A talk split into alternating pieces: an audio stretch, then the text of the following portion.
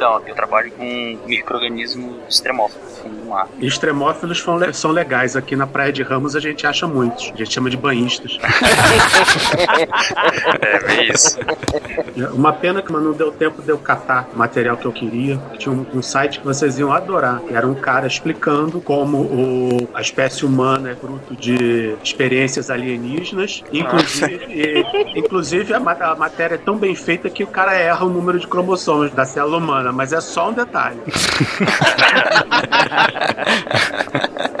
Excelente embasamento científico, né? É, claro. E tem cabelo também de 30 centímetros de altura? Ah, antes que eu me esqueça, não podemos deixar de falar do melhor filme que mostra como tudo, tudo é sobre exobiologia, que mostra exatamente tudo errado, tudo errado, tudo errado, da forma mais errada possível que pode ser feita, que é o Prometheus. Não, eu sabia que ele ia falar isso. é verdade, cara. Obrigatório. Ele vai, ele vai aparecer em todos os casts agora, né? O Prometheus? Que loucura. Eu estive falando com vocês nos últimos três minutos com o meu microfone no muro. Parabéns para mim. Ah, Eu imaginei, cara. Não sentimos falta. Eita. Pera aí, desconectando agora. Silmar, tchau. Acabou comigo. Pode tocar o, o programa sem o host que não tem problema nenhum.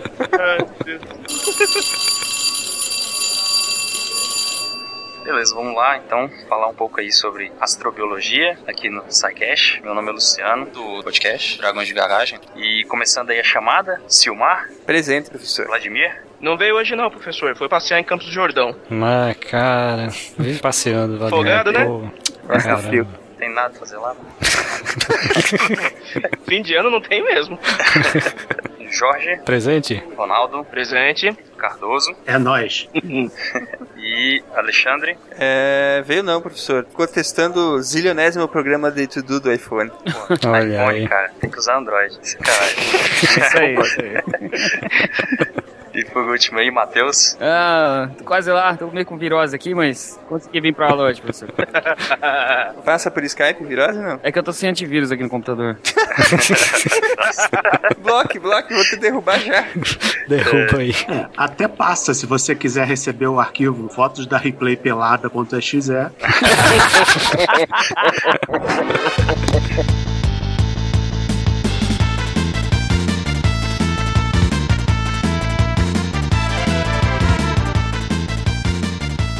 Aqui é Silmar de Chapecó, Santa Catarina, e eu não sei qual é a definição de vida, mas eu vou saber quando eu encontrar. Muito boa. Olá pessoal, aqui é o Jorge de João Pessoa e o fato mais incompreensível acerca do universo é que ele faz sentido. Hum. Ótimo. Olá, Albert pessoal. Einstein, viu? Ah, desculpa, Luciano. não, não, tudo bem. Atrapalhando o convidado, cara. Pelo amor de Deus. O cara não volta nunca mais. Olá pessoal, aqui é o Luciano. Estava em São Paulo até agora, mas agora em Goiânia. E os meus kaijus são bactérias. Ei, é Boa. verdade. Boa noite, gente. Aqui é o Ronaldo do Gogoni de São Paulo. E se os técnicos. Me enrolei de novo. Deixa eu começar de novo. Cut. Boa noite, gente. Aqui é o Ronaldo do Gogoni de São Paulo. E se os técnicos. Não, não, não. da- Espera, espera, espera. Pô, tá complicado. Agora é Ronaldo que não volta mais. Ai, ai, ai. Pera aí, só um minuto. Respira, respira. Boa noite, gente. Aqui é Alô, o alô, alô, Ronaldo. alô. Não posso. Pô, agora foi sacanagem, né? Pô, senhora, agora sacanagem. Eu vou deixar ele no mudo aí, pera. Pera aí, vamos lá. Eu prometo que não faço mais. Pronto. Tá, beleza. Aqui é o Ronaldo Gogoni de São Paulo. E se os nossos cientistas já são malucos, imagine os cientistas do espaço. Muito bem, agora posso tirar do mudo. Salve galera, aqui é o Cardoso do Rio e hoje nós vamos discutir a sério se pode existir um alien que é a Scarlett Johansson pelada. Vou colocar na chamada isso aí do post. Mas é verdade, no, fi- no- no último, no filme novo dela, ela é uma alien pelada. Ah, sim, como é que é o nome do filme? Eu tava querendo uh, saber quando é que ia estrear esse filme. In the, in the Flash, Into the Flash, é uma merda. Basicamente é uma merda. Lindo, uma merda, passa em três, em três, passou em três cinemas, filme de arte, cabeça, mas não tem nem no Pirate Bay. Não? Nossa. Foi ruim mesmo. né? Tá difícil. Realmente, se não tem na locadora do Paulo Coelho, não... Oi, pessoal. Aqui é o Matheus Gonçalves, de Richmond, na Virgínia. E toda vez que eu me lembro dos Gungan e dos, do Jar Jar Binks, me dá um pouquinho de vontade de estarmos sozinhos no universo. Verdade. Dá mesmo, né? Dá mesmo. É, Enio, tu falou em, em Jar Jar Binks. Vocês lembram daquele quadrinho do Deadpool que o cara faz uma brincadeira com o... Aquele é clássico. Vocês Que- lembram desse? Eu tava tentando procurar aqui. Ah, um dos melhores momentos do Deadpool. Achei o quadrinho do... Achou, né? Deadpool. Cola na pauta aí. Ai, cara, eu tinha esquecido como é que era engraçado essa bosta. Say Jar Jar Binks is an abomination. Say it! É. Jar Jar Binks Abomination! Jar Jar Binks Abomination! Isso prova mais uma vez que o Deadpool nunca vai virar um filme decente. É, não, não tem como, Não cara. tem como. Verdade, cara. E, e o pior é que ele funciona. a- a- quando ele pega um escritor que, que não tenha o cérebro no lugar da bunda, né, cara? Ele, ele funciona. Nossa, ele funciona muito bem como personagem cômico, né? Uhum. Ou seja, a maioria. Geralmente quando ele não tá na mão do ele funciona. Não tem salvação pra esse cara. Esse cara com certeza vai ir pro inferno, cara.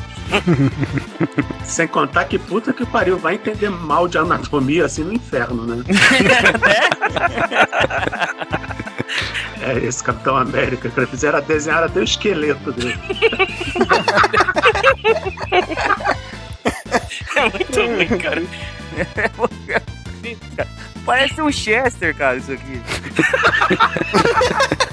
Esse Chester na cabeça dele pensando. É transgênico e só tem peito. Nossa, parece mesmo um peru do Natal. Colei mais uma lá, lá.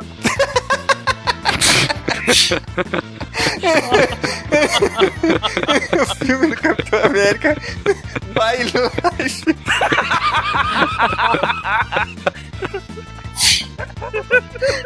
Puta merda. Tem pro post, por favor, velho. Ah, chega disso, gente. Chega. Tô falando, você não Deixa eu sai me hoje. recuperar aqui, cara.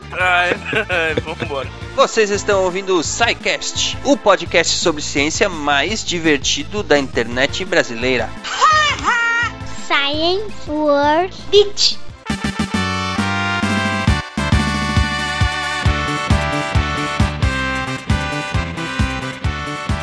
Ora, vamos à perguntinha então. Manda bala. Qual a sua opinião sobre a existência de vida inteligente fora da Terra? E se ela existir, o que você espera de um possível contrato entre humanos e alienígenas inteligentes? Guerra. Se forem inteligentes, eles não vão fazer contato com a gente. Começa por também aí. acho isso. É uma boa teoria. Também, é bem provável. Também é aquela coisa, o que, que você considera fora da Terra? Fora do nosso sistema solar? Ok, beleza. Se, é- se fora É. da Terra é fora do nosso sistema solar. Não, mas eu acho que eu tô com o Cardoso nessa. Não, eles não, não- Eu acho que eles dificilmente fariam contato com a gente. Principalmente se eles fizessem um estudo prévio. Eles veriam quão primitivos nós somos e falariam, ah, deixa pra lá, vai. Ah, mas se eles forem como os americanos, eles viriam pra cá pra explorar nossos recursos naturais. Ah, cara, mas considerando quanto o universo é velho, seria a diferença entre um ser humano e um protozoário. A gente não dá satisfação pro que cresce na, na privada, por exemplo. É. E, qualquer um, e qualquer um capaz de fazer uma viagem interestelar não tem que se preocupar em recurso natural em outro sistema solar. É, acho bem provável mesmo. Não tem nada em outro sistema solar que você não consiga sintetizar industrialmente no seu próprio. Até essa altura eles já, já devem ter resolvido todos, todos esses tipos de problemas. Mas ah, o pessoal da ciência aí, alguém já chegou a, a pensar na possibilidade de, de não existir outras civilizações e, e que talvez exista vida, mas que ainda não chegou no nosso nível? Ou que existam outras civilizações e estão mais ou menos no mesmo nível que a gente e por isso que não houve contato até hoje? Ninguém nunca pensou nessa possibilidade? Não, Já- já. Já, pô. Já sim, mas como acho que, se eu não me engano, acho que foi o Arthur Clarke que falou, se nós formos a única espécie inteligente no universo, é um senhor desperdício de espaço. É, É. E, exatamente. tem- e até, até por estatística mesmo, se você pega o número de, de universos, o número de constelações, o caramba 4, o número de sistemas solares que a gente tem no universo inteiro, é muito improvável que nós sejamos a, único, única forma viva. O questionamento que eu faço é mais ou menos no seguinte: pode ser que a, vi- a viagem interestelar seja tão complicada que, mesmo eh, civilizações mais avançadas que a, que a nossa, também estão ali só nas imediações dos planetas, do sistema Aham. deles, entendeu? Observando o próprio Uhum. sistema deles, né? É, o, o- É que possível. sejam, enfim, mais avançados que a gente, mas que também não sejam tão mais avançados assim, entendeu? Que não. que eles também não tenham geradores de dobra, entendeu? O problema é, o, o universo da a última estimativa que eu vi dava o quê? 13 bilhões de anos, alguma coisa assim. 13,5, né? Vida na Terra tem o quê? 2, 2,5. É discutível, é por aí. 13,5, 3,5. acho, é. Entre Ah. 2,5 e 3,5. É isso. Tá. Então fechamos 3, 3 bilhões de anos. Há quanto tempo a gente já a gente consegue é, falar com outro ser humano a mais de 100 metros de distância sem ser gritando? 200 anos, 100 anos, 200 anos estourando. Então a gente evoluiu muito de um período muito pequeno, em que é, uns 5 mil anos a gente saiu de quase morar em caverna para mandar a sonda para metade do sistema solar. Então é muito pouco, é muito pouco tempo, é muito avanço científico. Então imagina uma, um- uma civilização que não tem 100 anos acima à frente da gente, uma civilização que tem um milhão de anos. Bom, se eles não se destruíram, né? Tem essa possibilidade, né? Mas é, é complicado, né, cara? Porque é, a- tem tantos fatores e tantas, tantas variáveis nessa, nesse sistema que levaram a gente a chegar onde a gente chegou hoje. É, Eu acredito que vida mesmo, vida primitiva, com certeza deve existir. Porque, assim, nós comentamos sobre o experimento de, de Uremila, né, no cast sobre Marte. Se nós conseguimos praticamente produzir os compostos orgânicos primordiais em pouco tempo, um experimento simples, imagine os outros planetas que têm condições semelhantes às nossas, né? Agora a questão é, avançou o suficiente para poder começar a explorar os- o, seu espaço, o espaço ao seu redor? Assim, quanto, quanto que, com a tecnologia de hoje, quanto tempo levaria para uma, uma espaçonave atravessar o limite do sistema solar, mais ou menos? Pois é, Olha, a New Horizons, a New Horizons está levando, está chegando em Plutão ano que vem, é, é, comecinho de 2015, e levou 11 anos nessa brincadeira. A Voyager, coitada, a Voyager, coitada, tá saindo do sistema solar? Não, tá entrando, quer dizer, não tá saindo, porque toda semana ela sai do sistema solar. Levou mais de 30 anos pra isso. Minto, a New Horizons já tem só 9 anos e meio de missão. Então, a, a possibilidade de vida fora da Terra, como a gente conhece a vida, vamos dizer, microbiana, é, eu acho completamente possível. Claro, ainda não tem evidências, né? Então a gente não pode dizer se tem ou não. A gente só pode dizer que acredita e ir atrás de evidências, procurar evidências para ver se realmente existe. Mas aí, vida inteligente, eu acho bem. Assim, pode ter também, né? Se, se aconteceu aqui, pode ter acontecido em qualquer outro lugar. Mas eu acho bem improvável da gente encontrar a nossa civilização, a civilização humana, se encontrar com, com tipo de vida inteligente. Talvez a gente encontre uma bactéria em algum lugar aí, mas, mas um, um ser vivo, pensante, que consegue fazer uma viagem interestelar, acho bem improvável. É, o, o mais provável, o, o máximo que eu acho que a gente consegue, com muita, muita, muita, muita sorte, seria encontrar uma sonda. Perdida por aí de alguém, né? É, é, mas não, mas pessoalmente não faz sentido você embarcar numa viagem que vai levar milhares e milhares de anos. Pra quê? Mas, cara, imagina o pânico que não ia gerar encontrar uma sonda entrando no nosso sistema solar. Imagina. a quantidade de nego que se suicidar, meu amigo. Sabe que eu, eu tava pensando nisso esses dias? Eu acho que justamente todos os filmes contam, vendem esse peixe que vai mudar o mundo, ó, nova perspectiva, o Papa fazendo manifestação. Na prática, sinceramente, eu acho que o, o povão vai cagar e andar. Não vai mudar nada. As pessoas vão chegar, vão olhar, ah, acharam uma sonda alienígena. Tá. Aí vai passar no Fantástico um resumo de 5 minutos, com, ima- com imagens da sonda, com os, ET, com os ETs. Um monte de gente vai dizer que foi abduzida por aqueles ETs. Depois vem a garota fantástica e acaba o domingo e na segunda tem que trabalhar e pronto. Exato, acho que não vai mudar absolutamente nada. Se vier a sonda com tecnologia, com informação, com informação realmente útil pro dia a dia, tipo, ah, uma nova fonte de energia, beleza, vai mudar, mas não, mas o povão não vai estar nem aí se veio da sonda ou se não veio da sonda. O pessoal não sabe nem como, nem como funciona o Wi-Fi. Mas é esse o problema, cara. Se ele não sabe, é fácil manipular. É fácil gerar o terror. Não, mas o povão, se você não, se você não gerar o pânico no povão, o povão não vai ter pânico porque ah, surgiu a, surgiu a. Mas tu acredita que, que as igrejas, os, as sociedades, as associações não vão começar a dizer, ah, se, se converta, é o juízo final. Cara, isso é complicado. Vamos, eles fazem isso todo ano, não fizeram nada. Mas não tem nenhuma sonda, evidência, né? entendeu? Não existe evidência ainda. Que é evidência maior do que a virada do século? Ah, mas século já virou várias vezes, cara. Sim, Jesus está voltando, mas dessa vez é verdade. É, mas eu acho que não precisa nem de uma sonda, né? Se a gente conseguisse captar alguma onda de rádio perdida por aí, já ia ser. Opa, essa não foi a gente que mandou, né? E se essa onda de rádio tiver um vídeo do Hitler entrela- entrelaçado nela? É. Aí a gente fala que Carl Sagan era um deus.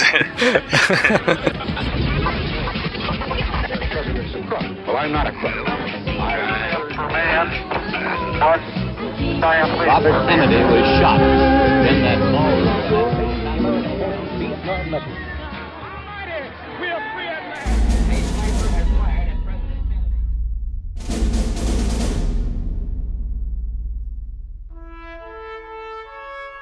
Em nenhum outro momento da história, desde que os humanos contemplaram pela primeira vez as estrelas, nosso conhecimento de vastidão inimaginável do cosmo cresceu tão rapidamente. Sabemos consideravelmente muito mais sobre o que está acima da nossa atmosfera do que sabíamos há um século atrás. Sabemos mais, muito mais, do que sabíamos há uma década atrás.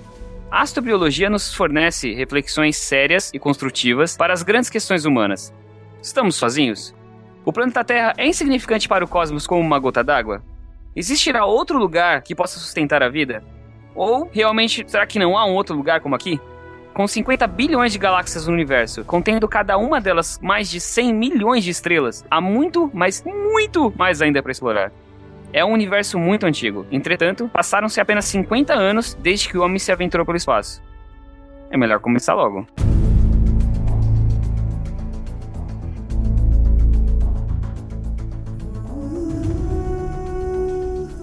E no meio disso tudo aí, Luciano, do que se trata a astrobiologia? Putz, vamos lá, né? Que coloquei na prensa, né? Já chegou.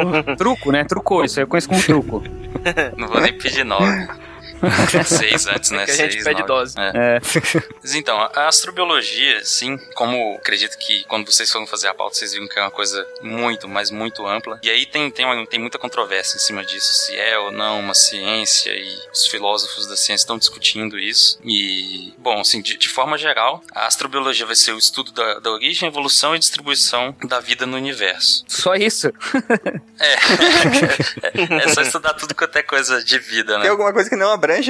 É, então, é muito, é muito complicado isso, porque o, o meu próprio ex- exemplo, né? Eu trabalho com, com microorganismo, ecologia e evolução de microorganismo. E eu me enquadro dentro de astrobiologia, sabe? Até um dia desses atrás, sei lá, alguns anos atrás, eu era um microbiólogo, eu não era um astrobiólogo, sabe? Então tem, tem, tem esse ponto de vista. E a gente vê várias áreas que são consideradas ciências, né? Como a química, a biologia, que fazem parte da astrobiologia. né? Então realmente é muito amplo, é entender a vida no universo. Nossa. A astrobiologia ela acaba mais se assemelhando a uma grande disciplina que agrega outras ciências do que uma ciência em si própria. Não seria mais ou menos isso? É, é um pouco do que eu vejo, assim, também. Ela é mais um jeito de se estudar, é o, vamos dizer, o nosso pano de fundo ali, do que o objetivo principal, sabe? Eu entendo que, que seja meio que uma mistura de, de várias disciplinas que a gente conhece, até que pode- podem ser aplicadas ao planeta Terra, sei lá, como biologia, química, física, astronomia, biologia mo- é, molecular, geografia, geologia, todas essas coisas, Uhum. mas é, combinadas pra, é, é, pra gente tentar entender esse quebra-cabeça cósmico aí, né? É, uma coisa assim, a gente, na, na história da, da cultura humana, a gente criou essas disciplinas, né? Mas de fato, ah, o universo, o, o mundo não é dividido em biologia, em química, em física, as coisas estão tudo acontecendo ali junto, e a gente só, só criou essas divisões para poder entender mais fácil, né? Exato. Na verdade, dentro de biologia, tudo que acontece ali é química. As primeiras células que se formaram era uma coisa muito mais química ali, tipo, de organização molecular de elementos tal, e física de, de partículas, coisa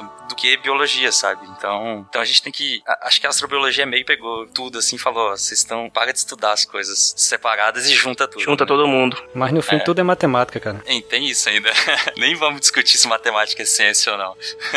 Não, mas é uma, ótima- uma ótima definição isso- essa que tu deu. Eu gostei. É parar de, de pensar tudo separado e juntar os conhecimentos e perceber que, na verdade, as coisas têm tem uma. Tem uma. Tem que ter uma, um começo e um fim em comum, né? Uhum. É porque tudo acontece ao mesmo tempo, né? Então não faz tanto sentido. Pra astrobiologia, cada um fica no seu canto. Exatamente. Agora, eu tenho uma curiosidade, Luciano. Nós comentamos em off antes que é, muitos cientistas não gostam da astrobiologia, né? É, então, o, o, o maior problema, assim, até que, que eu tava falando com você, que você disse que a astrobiologia realmente tá na moda. Tá em voga. É, é, é legal você falar, sou astrobiólogo e tal. E muita gente tá conseguindo grana pra projeto, pra outras coisas por causa disso, sabe? Opa, astrobiologia, o que, que é isso aqui, né? Deixa eu ver. Ah, bicho ex- extraterrestre, alienígena, coisa assim. E aí tem muitos pesquisadores, caras muito bons, que não gostam. Já, eu já vi artigos deles publicados falando que a galera tá usando astrobiologia como moda. Palavras realmente assim, tipo de modinha, modismo. A galera tá aproveitando a onda. Porque tá agregando.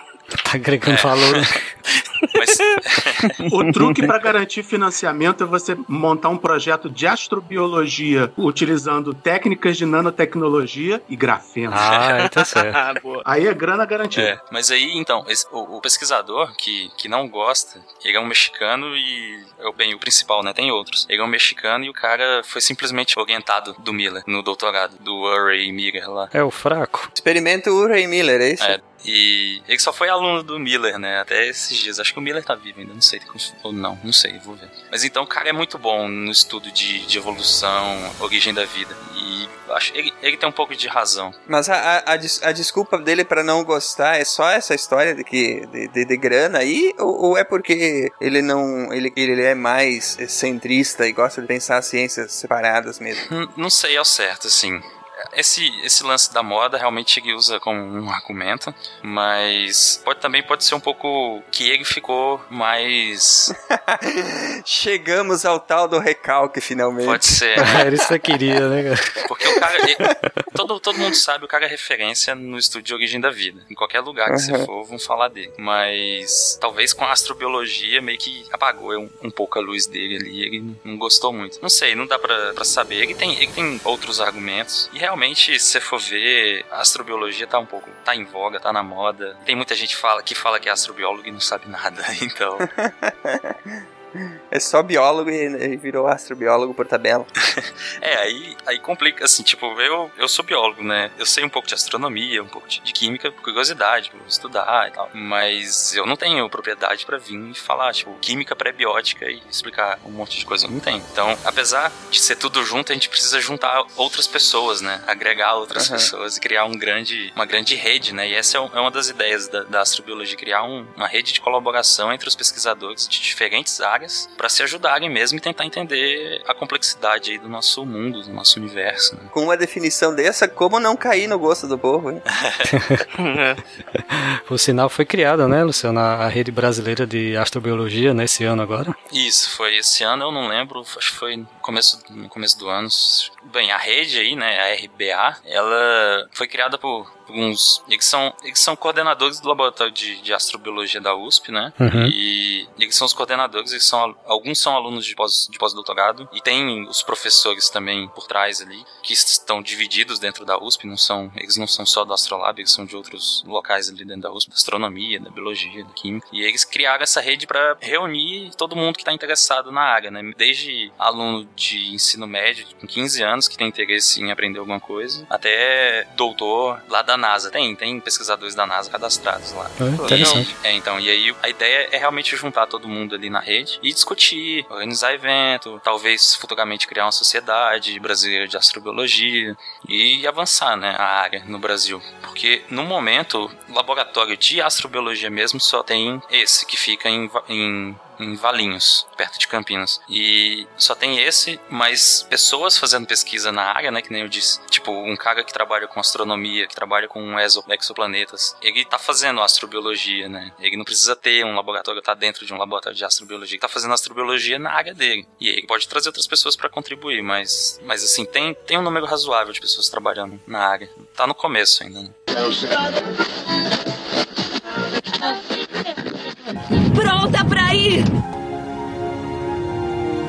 Pronta pra ir!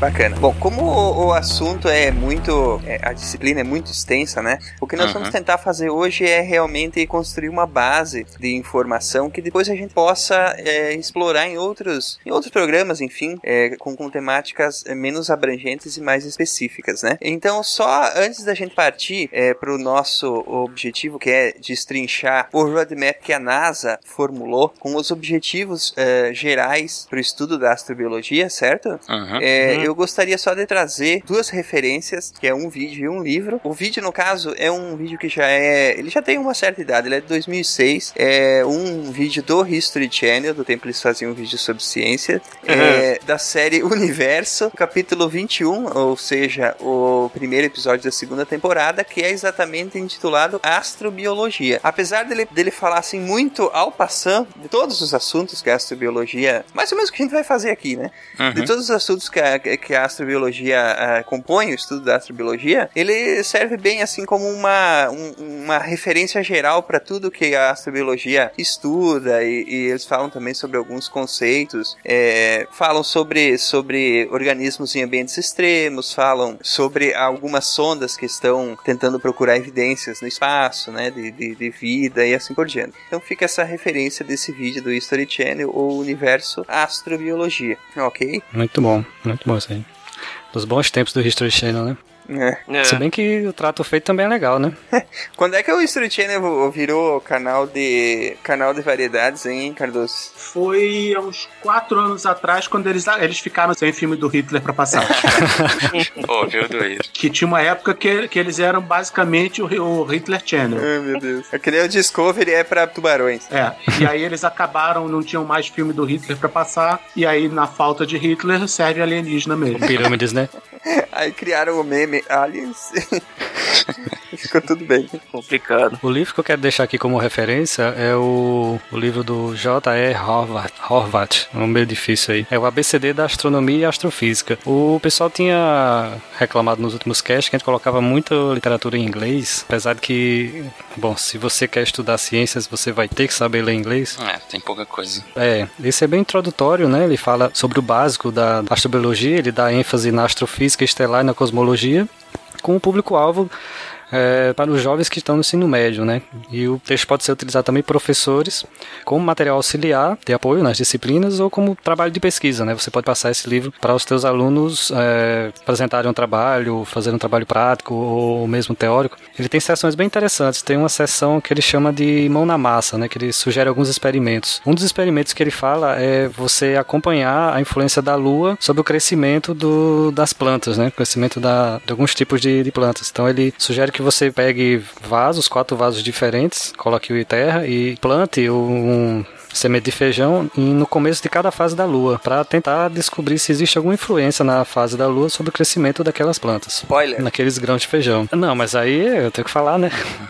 para o pessoal ficar interessado. Não, é- spoiler, spoiler é que existe. é que Não, não tem vou dar influência. spoiler não. não. não. Vocês vão ter que fazer para Eu já descobrir. dei, pronto. Eu dei o spoiler e acabou. I tell people secrets. It makes them like me. Corta aí, né? Então, livros com experiências. Eu, eu adoro esses livros aí, cara. Deixava minha mãe louca quando era moleque. Isso para criança é uma maravilha. Vão adorar os meninos. É, o autor desse livro é o, é o Jorge, Jorge Howard. Ele é professor lá da USP e ele faz parte do, do Astrolab e da rede Olha aí. de astrobiologia. Bacana, bacana. Só que ele é argentino. ele é argentino. Tem um defeito. Olha só outra confusão que vai dar aí. Se for para recomendar, eu acho que é um dos, uma das raríssimas histórias sobre organismos alienígenas que não envolve monstros, tentáculos, etc. E mostra é, cientistas de verdade trabalhando. É o clássico Enigma de Andrômeda, do Michael Crichton. Muito bom. assim. Opa, vou colocar aqui na pauta. Só deixar um, um, um, um lembrete que todas essas referências que a gente coloca, que a gente fala no programa, elas estão no post do episódio lá no, no site. Então, se você quiser depois é, voltar e olhar cada uma das referências, é só procurar lá no, no post do episódio. O Enigma é de quem, Cardoso? O Enigma de Andrômeda. O, o autor? Michael Crichton. Ah, tá. É, o mesmo do Jurassic, Jurassic Park, etc. Não, cara, essa eu não conhecia, não. Porra, não é fácil passar vergonha, Jorge. Ah, é, tá certo. Ah, boa. 1969 o livro. Tem edição brasileira? Deixa eu ver aqui. Tem. Tem, tem sim. Então não tem desculpa pra turma não ler. Exato. E é muito legal porque você vê todo o processo de dedução do que, que é o organismo alienígena que tá matando gente, por que, que eles acharam que gente imune ao tal, ao tal organismo. Só não vão gostar muito porque eles fazem experiência com animais no, no meio do livro. Puxa vida, viu? Vão queimar esse aí em praça pública. Você foi. Mas é certeza, certeza que eles fizeram só pra poder fazer produto de beleza, cara. É por causa disso. Foi cosmético, né? Foi isso aí. Cosmético, certeza. Vai dar spoiler? Por que, que o nome do livro é esse, Cardoso? Não, porque Andrômeda é o codinome do organismo alienígena que eles acham. Só isso. Ah, Não era pra dar spoiler. É que eu tenho que fazer vocês dar spoiler, porque senão só o odiado fica sendo só eu. Né? É, né? pra, quem, pra quem tá ouvindo aí os últimos podcasts, já percebe, já, já sabe do que a gente tá falando, né? O Silmar é uma, uma máquina de. Uma máquina de spoiler. spoiler machine aqui. É. Então eu vou dar um spoiler também. Aquela idiota podia ter escapado da nave caindo em Prometheus se corresse pro lado.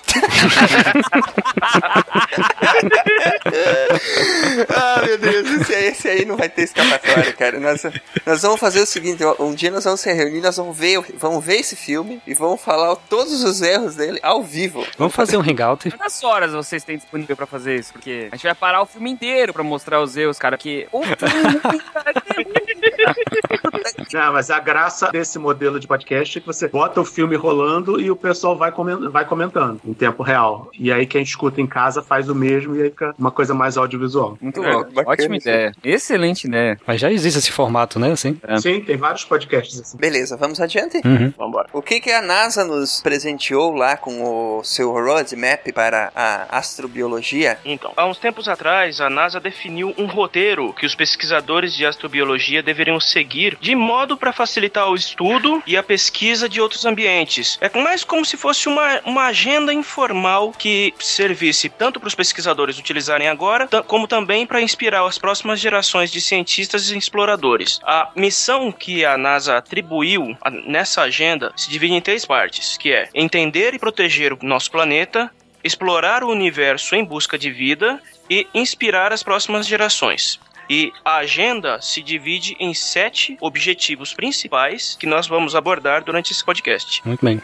Pô, eu nunca consigo traduzir roadmap. Sempre fico. "Ah, O que, que é um roadmap? Qual que seria a melhor tradução? Ah, cara, eu geralmente uso roteiro. Quando eu, não, eu tenho dificuldade pra pra aplicar uma palavra ao pé da letra, eu uso um que melhor se encaixa. Um sinônimo. Sempre faço assim pra traduzir. Por importante é manter o sentido. Uhum. Opa, caiu alguém aí. Opa. Acho que foi tá Cardoso. Não. Não, não foi não. Silmar? Alô, Silmar? Ah, foi ele Silmar, mesmo que volta. caiu. Fica longe da luz, Silmar. Volta.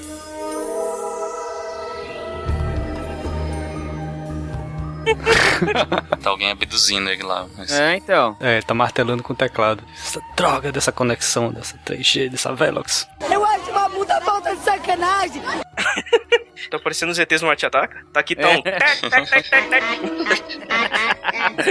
muito bom, cara, isso aí. Ah, cara, eu gosto desse filme, cara. Eu acho ele divertido. Eu também, eu também. Eu, eu acho bem engraçado. Ah, mas o filme é excelente. Ele só não, só não fez muito su- tanto sucesso porque um monte de idiota achou que ele era meio a sério que nem o Independence Day. A pior porcaria pra aquele filme foi ter saído mais ou menos na mesma época. É, a sério. A sério. Um filme tem o Tom Jones interpretando ele mesmo, é a sério. Pô, ninguém entendeu isso. Sempre dá bronca em alguém, cara. Tá, da outra vez fui eu que fiquei com aquele eco maravilhoso e o pior é que ele colocou no cast, pô, no extra. Cardoso falando comigo lá, aquela. Ah, é verdade, ele colocou. Ah, mas, foi, mas ficou engraçado. Alô, Silmar. oi. Nossa, cara. Caramba. Só, que- é, a culpa é minha, eu que mando. I don't think it is very useful to speculate on what God might or might not be able to do. Opa, Tá. que foi isso? tentei mudar o canal, vou ter que. Ah, tá. Gente, que honra receber o Stephen Hawking no podcast. Essa ele vai ter Essa que usar agora, ele vai usar essa. Ele não tá conseguindo, ele não tá conseguindo conectar? É, Tá conseguindo conversar com ele pelo menos texto? Pergunta se ele já tentou desligar e ligar novamente. Você acha que dá pra gente tocar e ele vai tentando conectar, hein? Acho meio sacanagem, né? Uhum, espera um pouquinho. Pô, é, ninguém sente falta do Silmar, cara.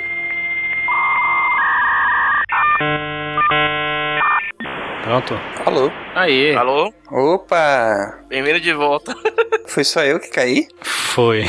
Puta que pariu. Muito obrigado, ué. Só vou xingar no Twitter hoje, muito. Tinha falado pra eles aqui, vamos, vamos gravar assim o Silmar mesmo, pô. Vamos, vamos continuar, não tem problema. Acho que não vai ficar bravo. That wasn't a bit nice. You have made me very angry. Very angry indeed.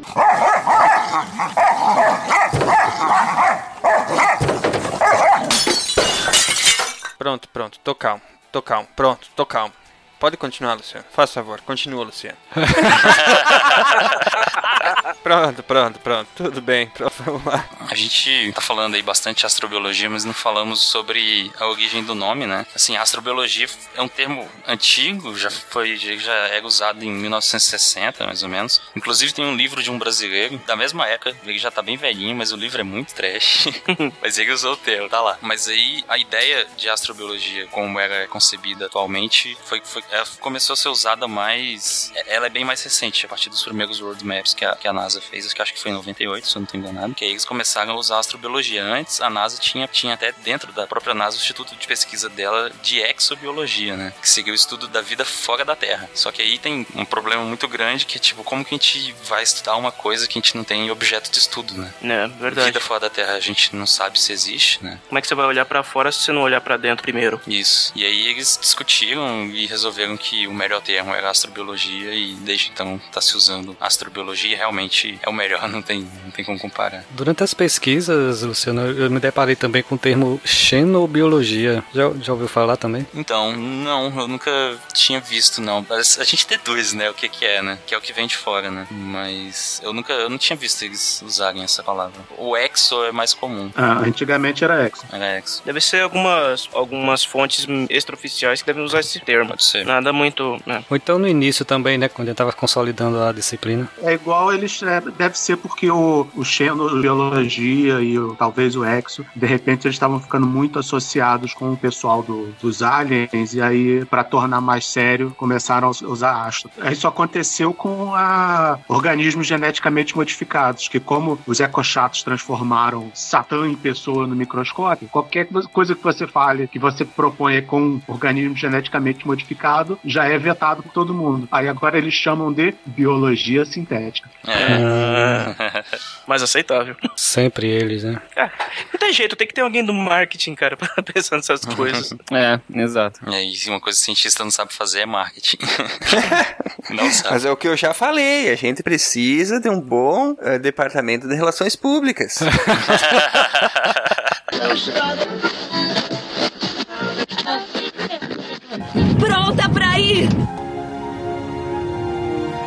Pronta pra ir!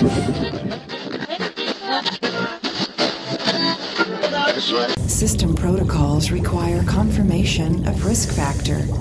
No user has ever backed this far before.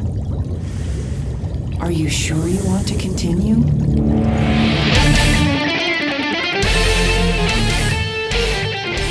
O roadmap que a NASA definiu é dividido em sete objetivos.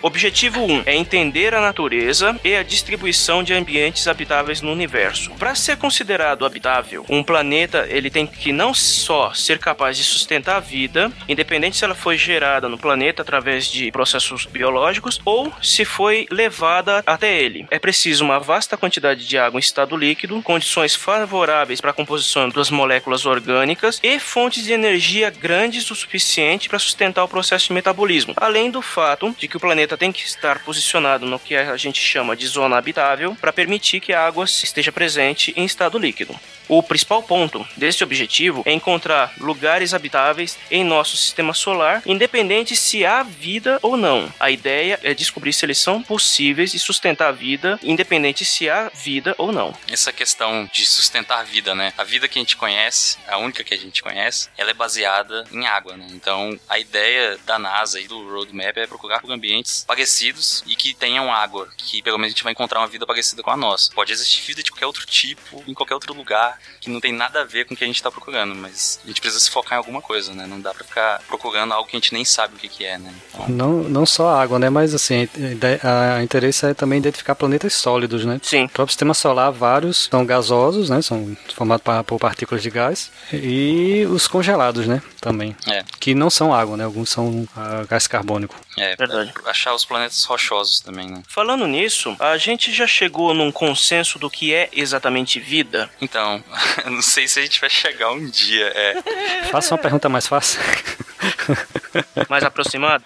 É igual o consenso de pornografia, a definição de pornografia. A gente é, é muito complicado, ninguém consegue definir. Se você vê, você sabe o que é. É, exato. Você bate o olho, você sabe. É tipo entender a cabeça da mulher, né?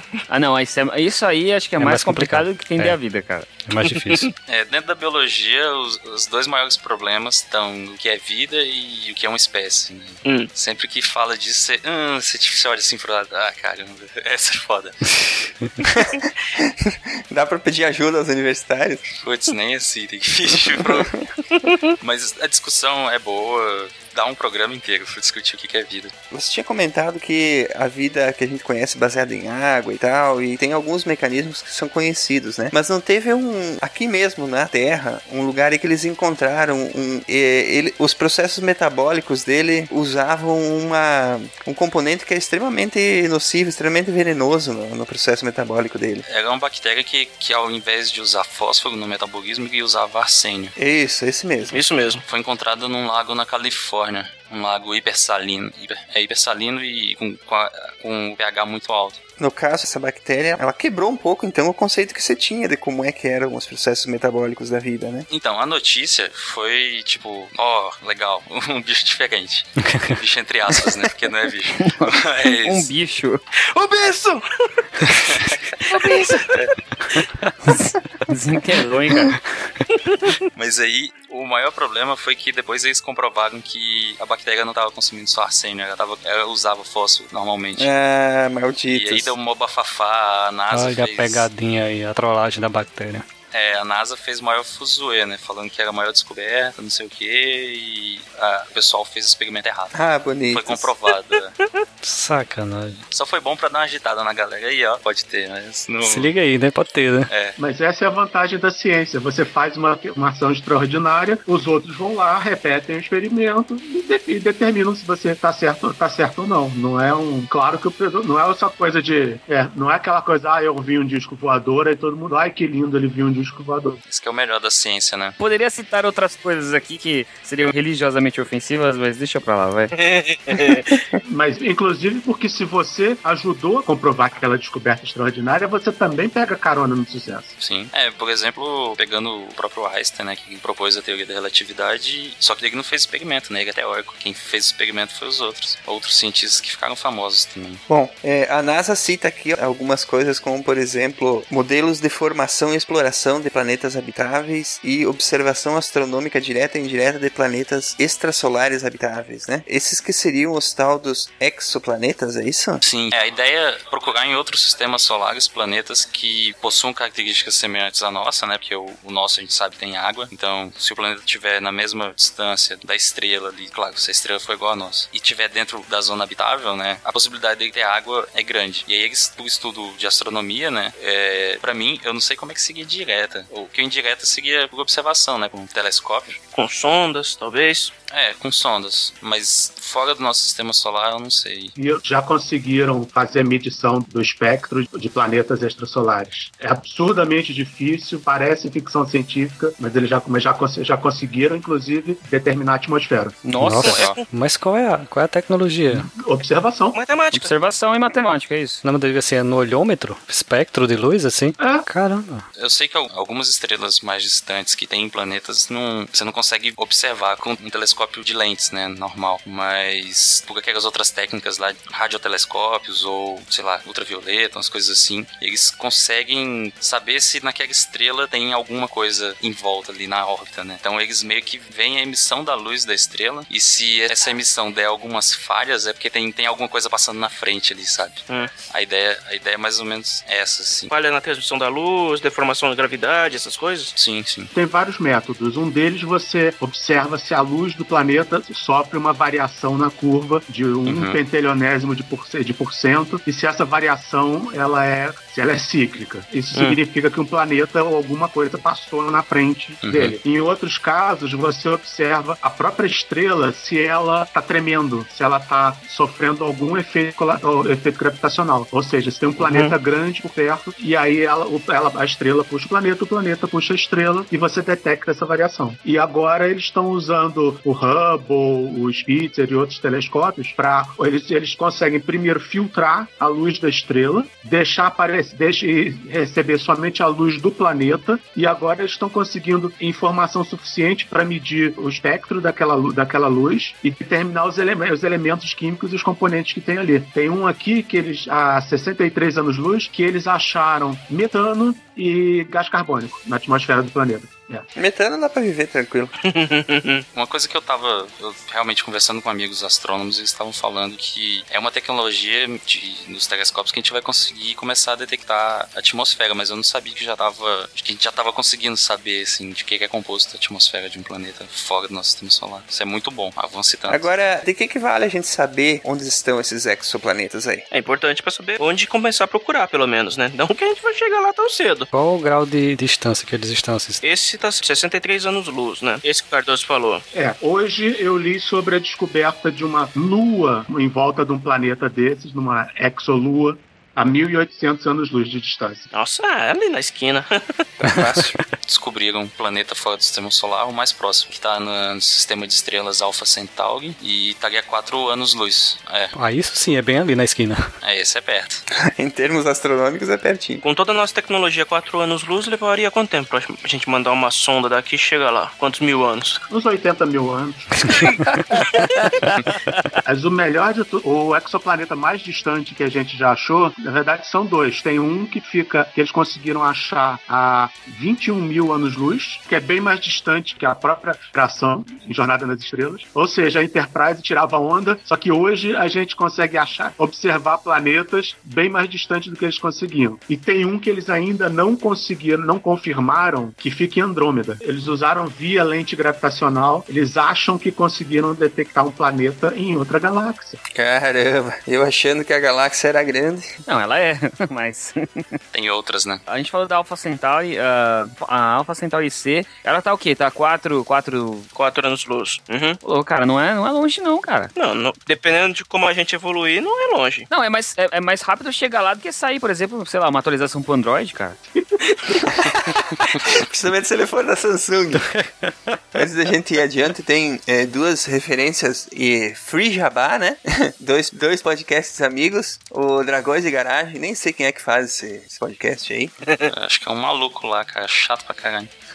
Número 12, sobre exoplanetas, né? Luciano, quer falar um pouquinho o que, que, vocês, o que, que vocês aprontaram nesse episódio aí? Ah, então, esse episódio, ele tinha tudo pra ser muito bom. Ele é bom, mas ele deu problema na metade da gravação. Então toda a parte que a gente falava de exoplanetas na astrobiologia se perdeu. Nossa, Mas a gente cara. falou bastante de detecção e outras coisas. Inclusive, o cara, um dos participantes, o Douglas Galante, ele é um dos fundadores do, do Astrolab, né? Que é o laboratório de astrobiologia da USP. Então ele saca muito, cara. Ele falou muito, ele deixou muita informação legal nesse episódio. Pena que a gente perdeu metade dele. Mas vale bastante a pena ouvir. E pra quem quer saber um pouquinho mais de exoplaneta e aprender aí, eu recomendo bastante. Uhum. Beleza. E o outro é o ah, podcast Fronteiras da Ciência, número 143, que eles intitularam Do Barro Viemos, primeiro especial deles sobre astrobiologia em 2013. Esse podcast ele é feito pelo pessoal lá da UFRGS, né? Universidade Federal do Rio Grande do Sul. Apesar deles ter, de, de não ter, o programa não tem nenhum truque de edição nem nada, ele é bem linear, Bem mais- rádio, né? Bem formato é. Bem rádio, é uma, Uhum. uma discussão entre os cientistas lá e tal. É um programa, inclusive, que ele poderia se beneficiar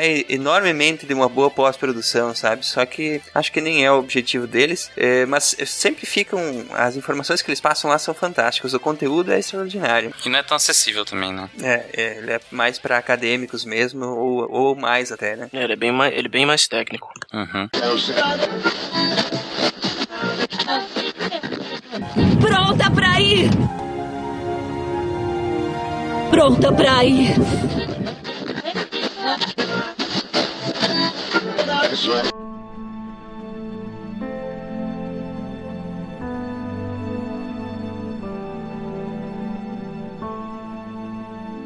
Ok? Qual é o objetivo 2 do roadmap?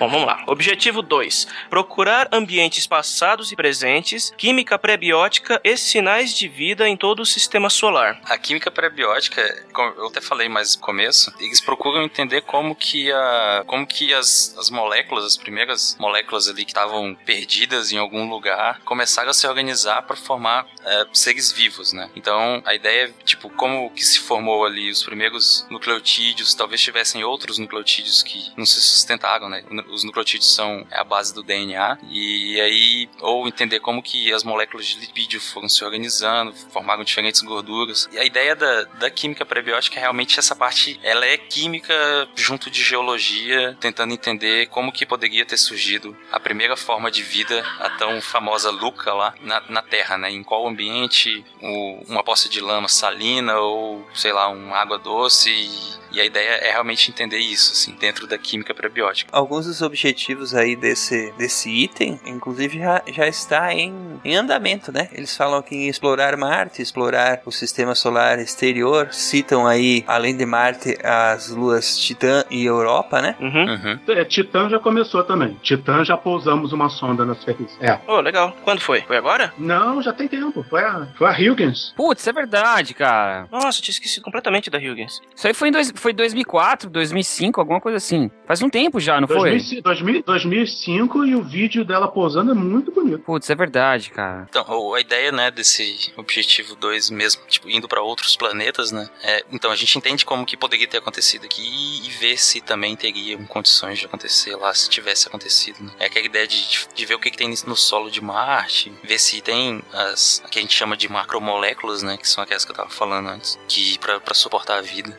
Então, a ideia é essa e outros locais também, né? É, até porque, tipo, como a gente não tem muita referência, não dá pra saber se a vida se, originar, se originaria de, um, de uma mesma forma ou se ambientes de, diferentes poderiam permitir que ela surgisse também. Agora, é Titã ou é a Europa que tem aquele movimento tectônico, hein? Que abre crateras, depois fecha, e que eles achavam que nesses movimentos é, saía água por ali e tal. Aí é a Europa. É, eu vi uma notícia de Europa falando, saiu essa semana, né? É, eles con- conseguiram capturar uma, uma gestão de, ja, de um jato d'água lá em Europa. É, mas tem a Encelados também, eu acho. Ah, é verdade. que também é de gelo, que também tem essa ideia dela ser formada de gelo e ela libera, libera uns gases, é bem legal. Libera uns gases, ficou cretino pra caralho, hein?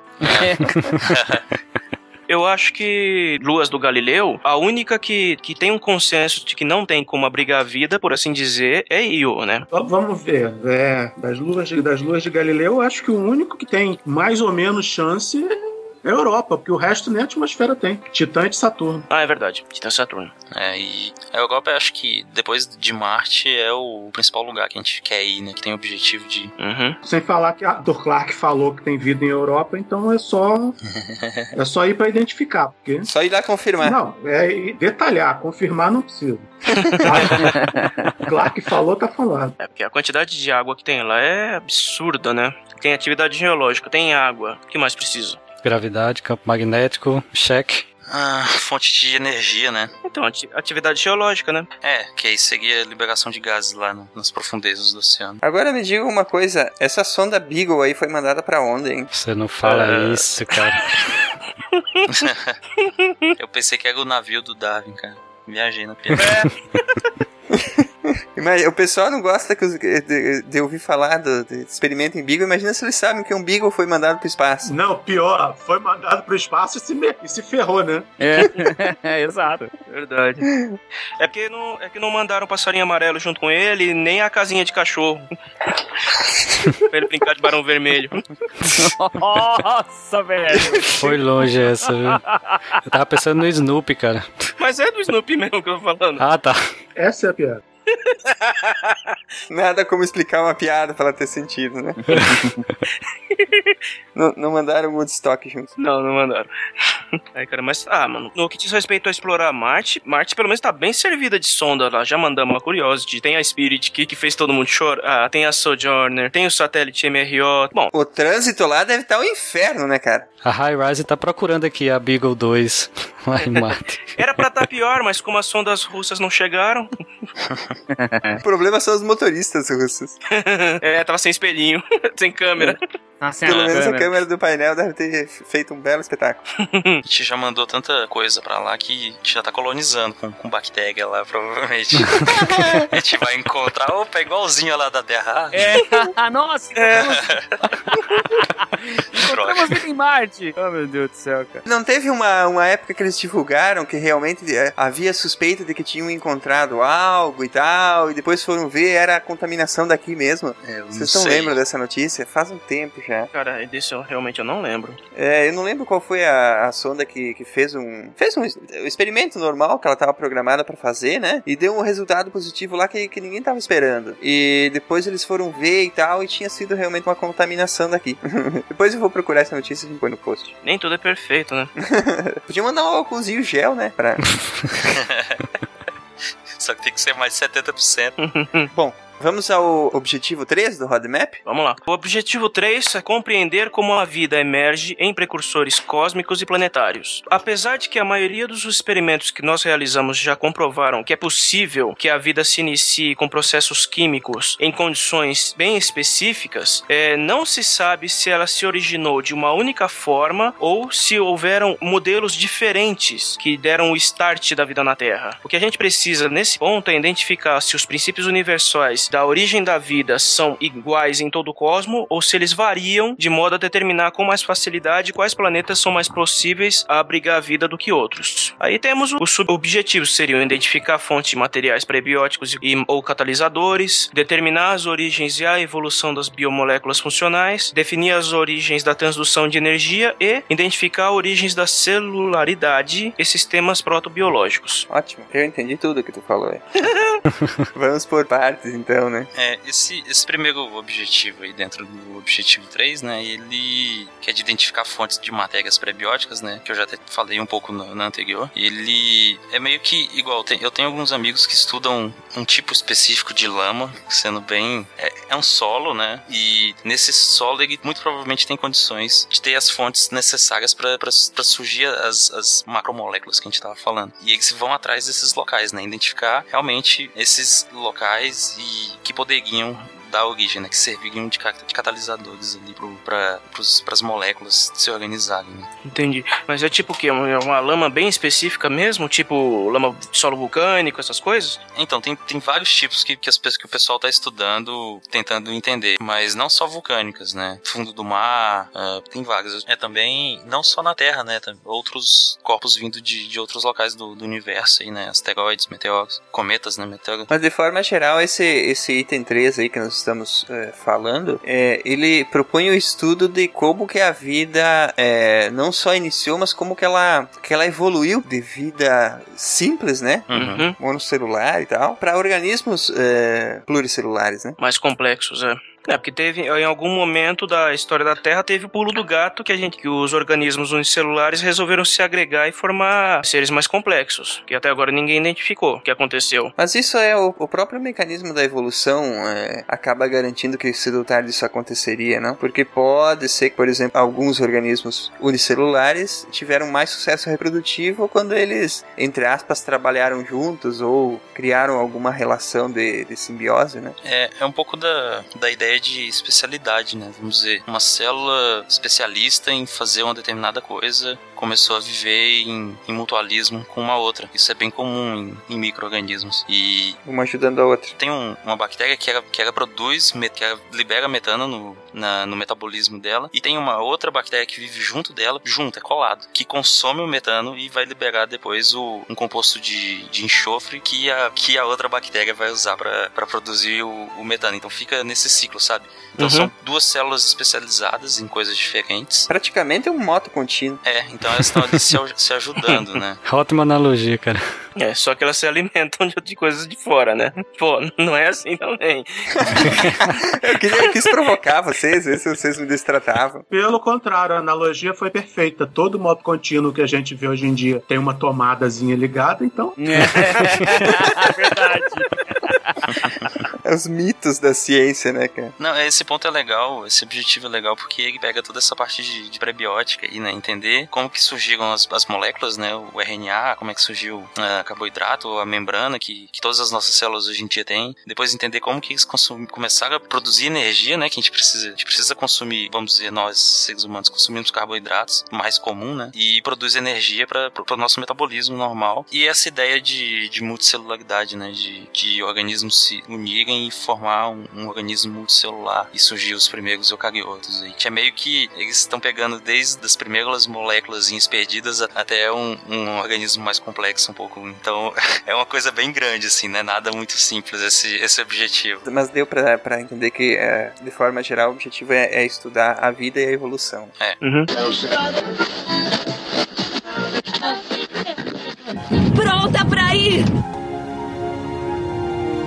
Pronta pra ir!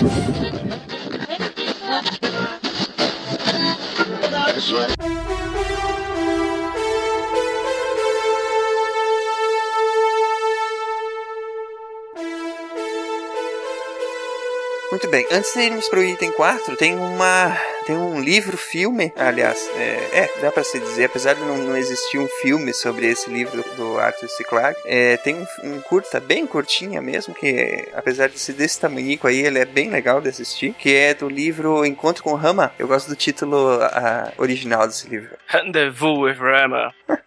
Rendezvous with Rama. Essa palavra rendezvous é, é, do inglês ou é do, do, do, francês, hein? É francês e quer dizer encontro. É.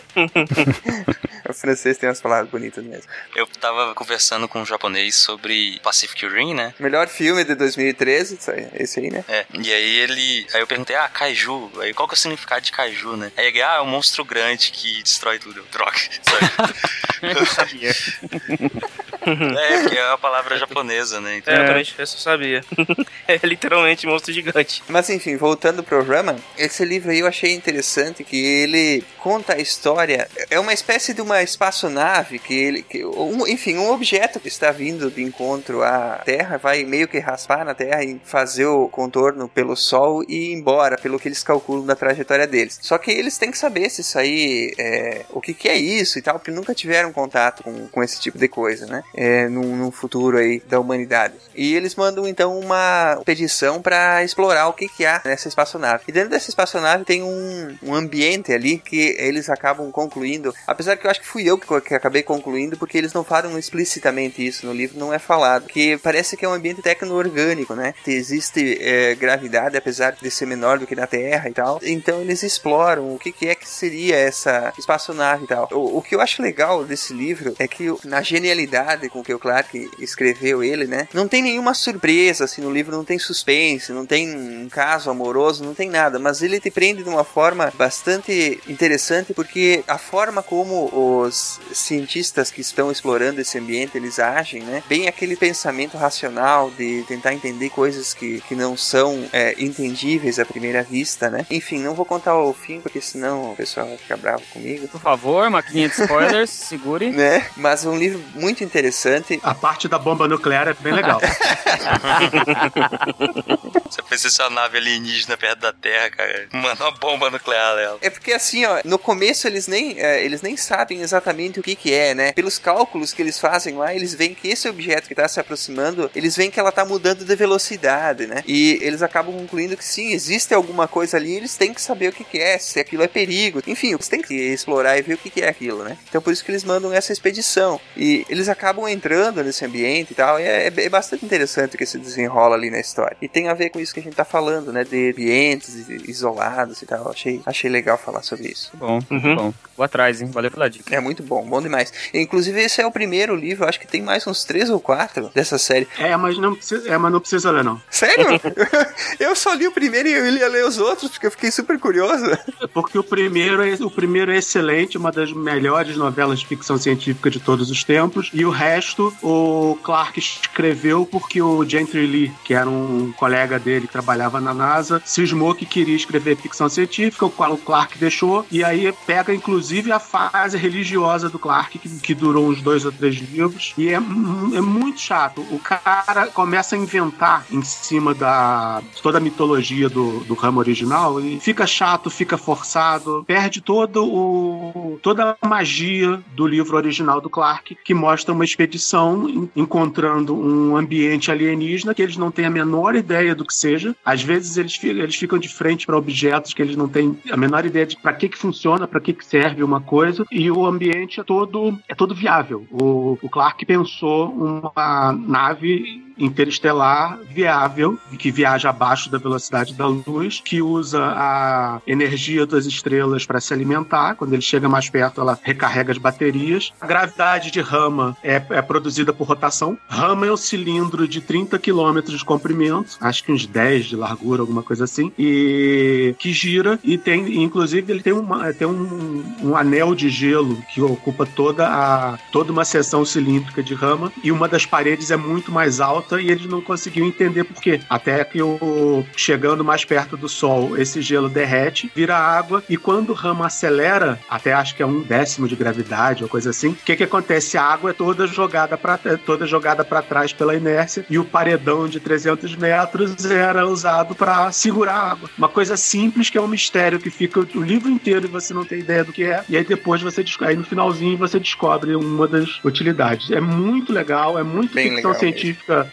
que poderia acontecer. E Rama usa é, biot, que são robôs biológicos. Ah, que legal. Exatamente. Animal, cara, animal. Uhum. Eu fiquei com muitas dúvidas, muitas curiosidades, por isso que eu queria ler os outros livros, viu, Cardoso? Porque eu achei que ele, ele, ele entrava mais nessa parte sobre o que que era exatamente o ambiente e tal. O 2 ainda vai, tá? O 2 ainda é legal pra ler. Depois é que vira bagunça.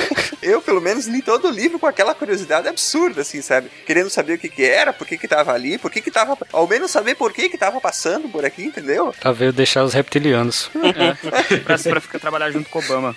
Muito tempo atrás, tinha um jogo de PC do Encontro com Rama que já era baseado nos outros livros também. E era muito legal porque tinha umas fases completamente geek. Para você conseguir decifrar o computador dos, dos alienígenas, ele mostrava um monte de contas matemáticas simples que você tinha que fazer, só que ele usava às vezes e às vezes símbolos. E para piorar, às vezes era, era na matemática de base 8, matemática de base 12. Eu sempre odiei isso aí. Você tinha que converter, primeiro deduzir qual símbolo era cada, e depois ainda ter que converter a conta para base 10 para você entender. E quando você morria no jogo, aparecia um vídeo do Arthur Clarke te dando dicas. Cara. Muito bom, cara. Que massa. O jogo tinha vários vídeos dele. O que que a popularização de uma mídia faz, né, cara? E hoje em dia é, é quase impossível encontrar um jogo assim, né? Que tem esse nível de... De imersão. É, de imersão e dificuldade também, né? Imagina que isso aí deve ser, devia ser um quebra-cabeça fantástico. Né? Hoje em dia, infelizmente, ele não teria mercado. A pessoa abandonaria o jogo e acabou. É, complicado. Teve um jogo da LucasArts, um point and click, que era bem parecido com esse tema do encontro com Rama, que era o The Dig. Putz, verdade. Eu lembro desse jogo. The Dig era muito bom. E- Era. O legal do, da história é que, tipo, The Dig era pra ser um filme. O Lucas não conseguiu fazer um filme com ele. Eu falei, ah, quer saber? Então vou fazer um jogo com a história. É isso aí, é isso aí. Já que a gente tá falando de, de videogame, se a gente fosse falar de astrobiologia como vida fora da Terra, daria pra gente falar, ficar, tipo, fazer um podcast só de jogos com essa temática, né? Tem, o que não falta é jogo que fala disso. Mas é, eu queria destacar aqui o, o jogo Spore. Ele é um jogo de evolução genética, vamos dizer assim. Você cria uma, um determinado personagem desde a, de, um, de um estágio celular dele mesmo, né? E você vai evoluindo essa criatura conforme o passar do jogo. E ele passa por estágios celulares, tribal, quando ele começa a interagir com outros personagens, de civilização e o estágio espacial. Ele é até bem conhecido, muita gente que tá ouvindo o podcast provavelmente conhece esse jogo. Pra quem nunca ouviu falar e gosta do assunto, vai atrás, é um jogo absurdamente divertido. Ele foi lançado em 2008, mas vale muito, vale muito a pena jogar. Vai atrás do jogo, chama Sport. A gente vai colocar o link aqui no post também. Ele é bem divertido, mas não aceitem a ideia de evolução deles lá como certo. Tem muita coisa errada. mas é que é divertido mesmo. E quando você faz sua nave, eu fiz uma Enterprise. Muito bom. Via de regra, não, não tome nada que você vê no videogame como algo real, tá bom? É, não, co- não coma coisas que você acha no chão. Não tome pílulas pra ficar mais forte. E nem todo barril vermelho explode. Exato.